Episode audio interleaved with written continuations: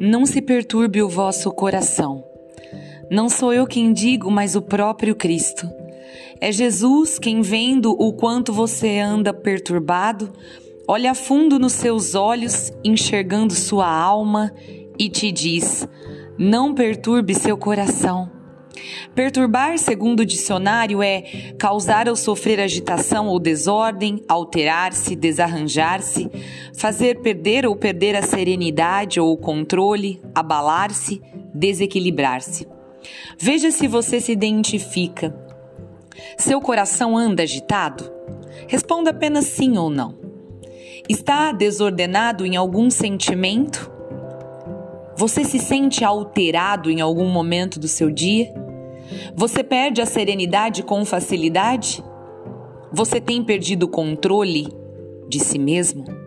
Você se abala fácil? Você se desequilibra? Se suas respostas, como as minhas, foram mais sims do que nãos, significa que sim, você tem perturbado o próprio coração. O coração estava em paz. Deus nos fez em paz. Ele nos criou para a paz. No Éden, tudo era paz e serenidade no plano de Deus. Mas quando nossos pais pecaram, eles perderam a paz. Eles perturbaram o coração deles com aquilo que eles desejaram e com aquilo que fizeram. O mesmo acontece conosco. Vivemos momentos de Éden, estamos em paz com Deus. Temos tudo o que precisamos, sentimos-nos satisfeitos, mas de repente começamos a desejar outras coisas. Começamos a desejar ter mais, cada vez mais e fazer mais, muito mais, fazer tudo que os outros fazem, fazer até mais do que os outros, ter, fazer, ter, fazer. Esquecemos de quem queremos ser. Nos perdemos buscando satisfazer nossos egos. E quando menos percebemos, estamos perturbando o nosso pobre, pobre coração. Criado para a tranquilidade. Nos abalamos, perdemos o controle, nos agitamos, caímos nos nossos desequilíbrios.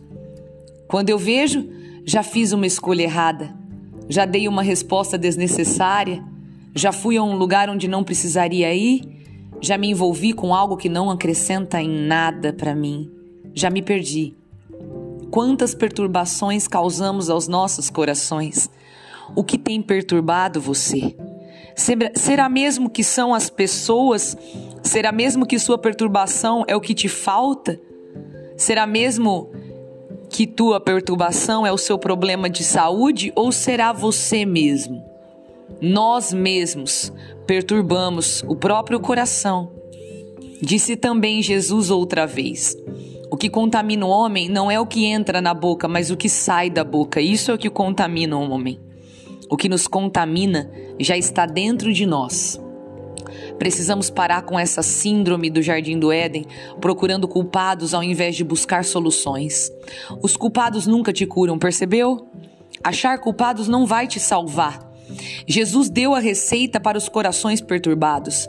Ele sabia o que era necessário para acabar com as perturbações e ele disse: Tendes fé em Deus, tendes fé em mim também. A fé é o antídoto para toda preocupação.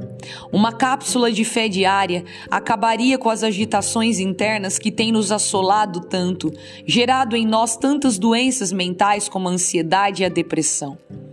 Vamos permitindo que o mal nos perturbe. Como fizeram Adão e Eva, era apenas uma mordida que mal poderia fazer, uma mordidinha apenas. E de mordida em mordida ficamos cada vez mais insatisfeitos e cada vez mais desequilibrados.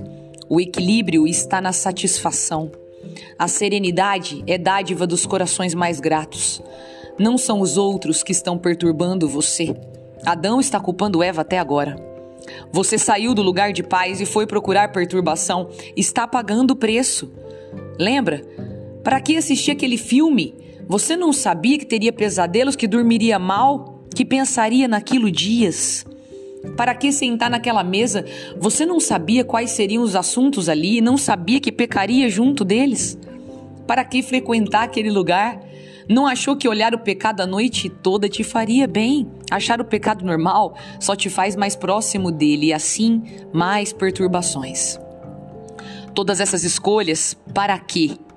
Cada escolha que você tem feito na sua rotina diária pode te ajudar a equilibrar-se ou pode perturbar seu coração. Perturbar não é bom. Não se perturbe o vosso coração, disse Cristo. Deixa seu coração em paz, irmão. Deixa sua alma em equilíbrio, deixa. O Senhor te pediu fé. Se ainda te resta alguma, a solução você já tem. Não culpe mais ninguém. Tenha fé em Deus. Tenha fé em Jesus também. E o caos se transformará em paz.